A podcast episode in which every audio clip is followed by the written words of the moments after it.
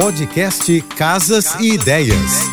Dicas de arquitetura e design para decorar sua casa com Manu Miller. Estamos no mês de outubro e a cor rosa traz uma mensagem sobre um tema muito importante para nós mulheres: a conscientização sobre o diagnóstico precoce do câncer de mama. Já se foi o tempo em que o rosa era considerado uma cor infantil. A cor possui uma grande paleta de tonalidades que podem agradar a todos os estilos. Um rosa mais claro, que é o rosa antigo, transmite leveza e tranquilidade, enquanto um rosa choque tem uma pegada mais moderna e ousada. O tom fica bem em qualquer cômodo da casa e você pode usar em móveis, paredes, almofadas, tecidos e até tapete. É uma cor que cai bem com cinza, preto e branco. Para conhecer um pouco mais do meu trabalho, me segue no Instagram, arroba